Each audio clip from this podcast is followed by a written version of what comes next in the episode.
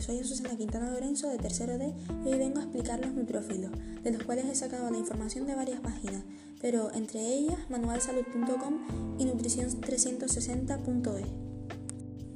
Hablaré sobre qué son, cómo son, cuáles son sus funciones, dónde se encuentran y algunas de sus enfermedades. Para empezar, ¿qué son los neutrófilos? Los neutrófilos son el tipo de glóbulos blancos más comunes en el sistema sanguíneo. Pueden conformar del 45% al 70% de los glóbulos blancos o leucocitos.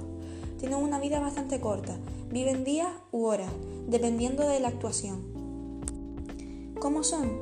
Son redondos y de color rosa suave al verlos por un microscopio. Su citoplasma tiene gránulos finos color púrpura.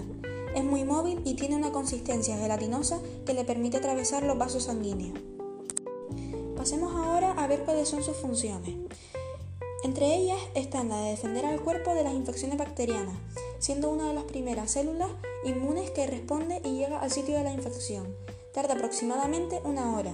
Son un tipo de leucocito que absorbe otras células para volverse inmune, un proceso llamado fagocitosis o quimiotaxis. Mueren al ingerir un patógeno y forman trampas extracelulares para atrapar microbios se encuentran en el torrente sanguíneo y son generados por la médula ósea. ¿Pero dónde se concentran? Pues eso depende del sexo, la edad y la masa corporal.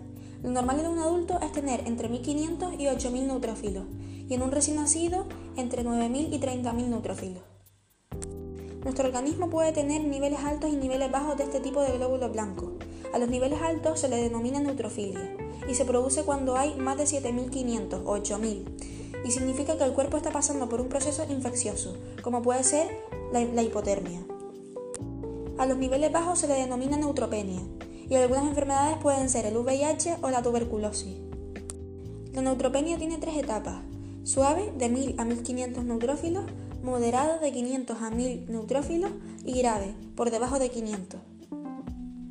Para saber si podemos padecer este tipo de enfermedades, pues nos tenemos que fijar en sus síntomas. Los síntomas de la neutropenia dependen del grado del riesgo, de la causa y de la, y de la gravedad. El tipo más común de infecciones son causadas por bacterias, normalmente de la piel. También la fiebre, moretones, latido cardíaco rápido o tos pueden ser síntomas de padecer la neutropenia. Al hablar de neutrofilia, sus síntomas pueden ser una infección, sangrado, hipotermia, fatiga o pérdida de peso. ¿Cómo se diagnostican estas dos enfermedades? Pues la neutropenia se diagnostica mediante un conteo de glóbulos blancos, realizado sobre una muestra de sangre. A veces es necesaria una biopsia de médula ósea u otras pruebas. En el caso de la neutrofilia, primero se debe someter al paciente a una revisión básica y a un examen físico, luego a un análisis de sangre, por lo que la prueba más común es el hemograma completo. Existe otra prueba realizada en la médula ósea para detectar leucemia.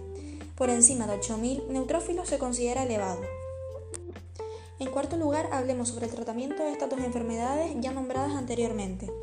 La neutropenia se basa en la gravedad y en la presencia de infecciones o síntomas, pero normalmente se suelen recetar medicamentos antibióticos y o antimicóticos para ayudar a combatir las infecciones. En algunos casos también son necesarias las transfusiones de granulocitos. El tratamiento de la neutrofilia se basa en mantener un estilo de vida saludable y en ciertos casos tomar medicamentos.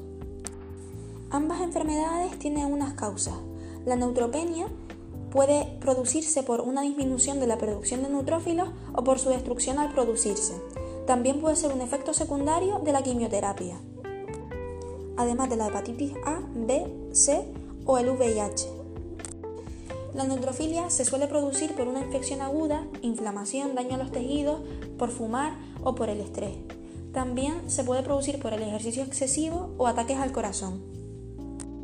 En conclusión, los neutrófilos son muy importantes en nuestro organismo, ya que nos defienden de infecciones bacterianas y también son el tipo de glóbulos blancos más comunes en el sistema sanguíneo, ya que pueden conformar hasta el 70% del total de glóbulos blancos.